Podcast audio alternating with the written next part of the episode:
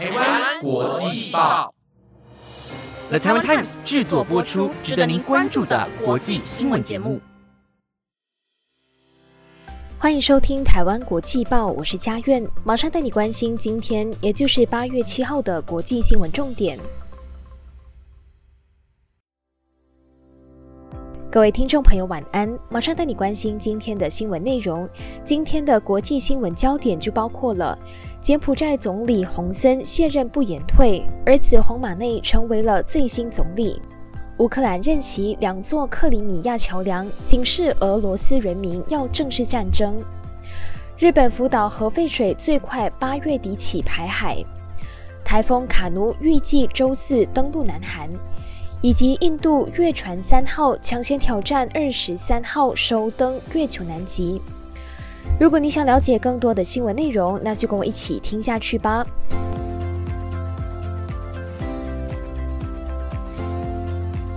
首先要带你关心的就是柬埔寨最新的政治动态。柬埔寨总理洪森的长子洪马内今天获得了柬埔寨国王任命，成为了新总理。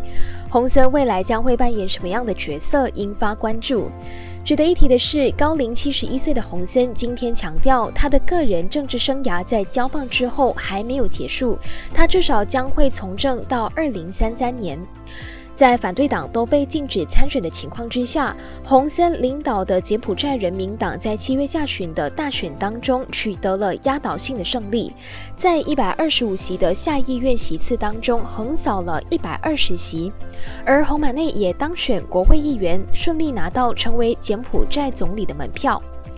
柬埔寨国王西哈莫尼今天正式任命洪马内成为新总理。新一届的国会将会在八月二十一号召开首次全体会议，并在二十二号对内阁成员投信任票。新政府当天将会宣誓就职。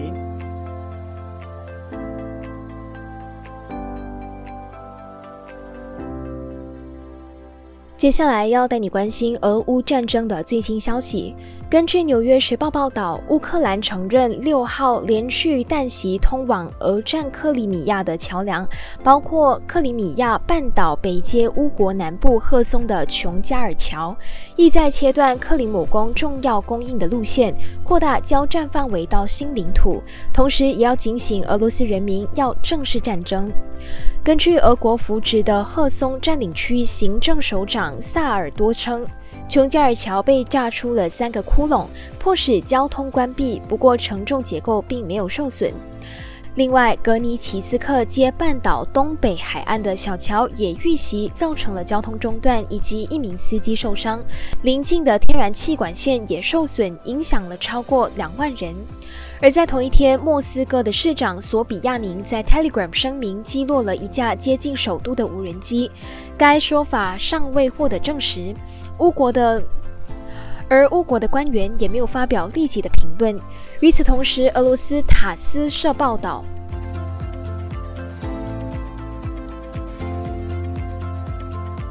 接下来要带你关心的就是日本福岛排放核废水相关的消息。日本政府在上个月表示，预计会在八月的中下旬开始排放福岛核灾的含核废水。这个举动虽然获得了国际原子能总署的批准，但是邻近国家对于海域生态以及渔获的影响依然保持着疑虑。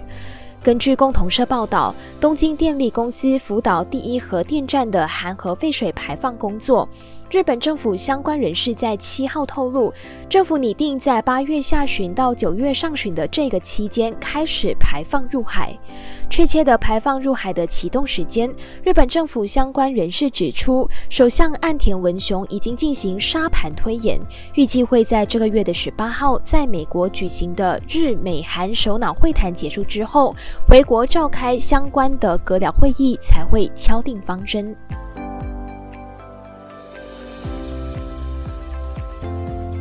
再来要带你关注的就是怪胎卡努的相关消息。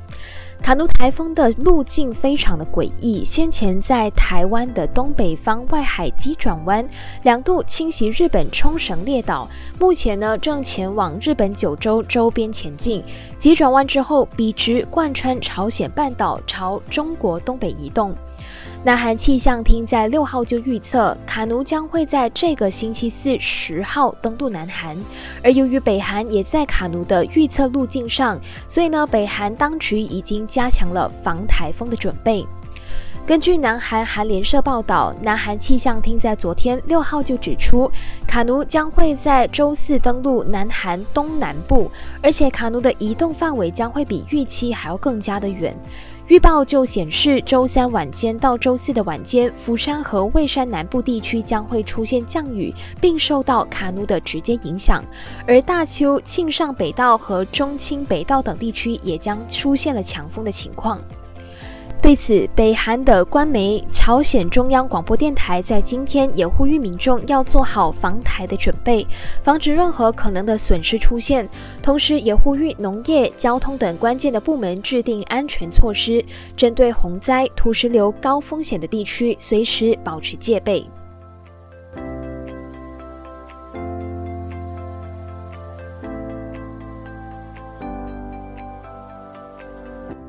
最后要带你关心的就是登上月球相关的新闻。根据英国广播公司报道，印度太空研究组织的登月探测器月船三号在昨天六号正式进入了月球的轨道，并试出了首批近距离拍摄的照片。在台湾时间七月十四号下午的五点零五分，月船三号顺利从印度东南部的发射场升空。八月六号，昨天就进入了月球的轨道，预计会在二十三号登陆表面。如果进展都一切顺利的话，印度将会成为第一个立足月球南极的国家。在二零零八年十一月，月球一号首度在月球表面着陆，确认月球白天会有大气层，而且发现水分子。此后呢，印度也成为了继美国、前苏联与中国之后的第四个登月的国家。再来，二零一九年月球二号登陆器坠毁，但是轨道器持续运行到现在。那这次的月球三号也配有绕月飞行和登陆月球两个探测器。月球南极的大部分区域鲜为人探索，一直都是科学家非常感兴趣的目标。它永久阴影的区域远大于月球的北极，可能有水的存在。值得一提的是，中国和英国本来就是预定在二零二四年尝试要登陆月球南极，没有想到呢，被印度太空研究组织抢先一步，将月船三号送上太空。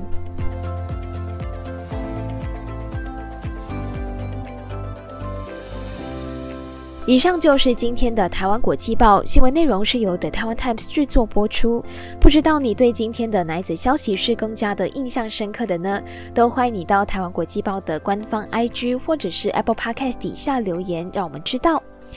我是佳苑，感谢你这一期的收听，我们下次再见，拜拜。